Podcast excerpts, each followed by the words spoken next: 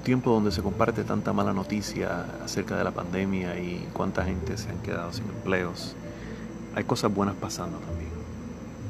Eh, una de ellas se la comparto en este episodio. Eh, se trata de la compañía Apple y cómo ellos van en las próximas semanas a hacer lo que se conoce como un stock split, eh, dividiendo el valor de su acción en cuatro pedazos. En este episodio comparto lo más básico acerca de las acciones y su derivado de las opciones, un producto financiero llamado las opciones, eh, y cómo quizás le pudiéramos sacar